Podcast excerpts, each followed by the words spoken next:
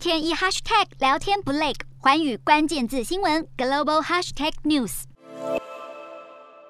上海病患家属跪在地上不断恳求，希望能让因为封锁规定而无法就医的丈夫能赶紧被送到医院治疗。社区居委会表示，因为是阳性病例小区，所以进行封控。这名癌末患者疑似在事件曝光后才被送进医院。上海疫情延烧，部分地区已经封区多日，原本繁忙的街道变得冷冷清清，只剩少数车辆在路上行驶。沿着街道走，可以看见到处都拉起封锁线。从架起的围篱上方，小心翼翼地递送食物，或者克难地从社区大楼大门的门缝或者下方将食物送给被隔离的订餐居民。上海民众也因为疫情过得更加辛苦。来到已经宣布封城的深圳，市民非必要不得离开，道路两旁停了看不见尽头的计程车，生意一落千丈。不过，中国卫生官员表示，欧米克戎疫情还会持续延烧。至于第五波疫情来势汹汹的香港，已经开始新建更多的隔离设施。这波疫情自一月初爆发至今，已经造成超过百万人染疫，还出现毛小孩遗弃潮，让动物收容所忙得不可开交。饱受疫情之苦的香港人最想问的，或许是这波疫情究竟何时能看见尽头？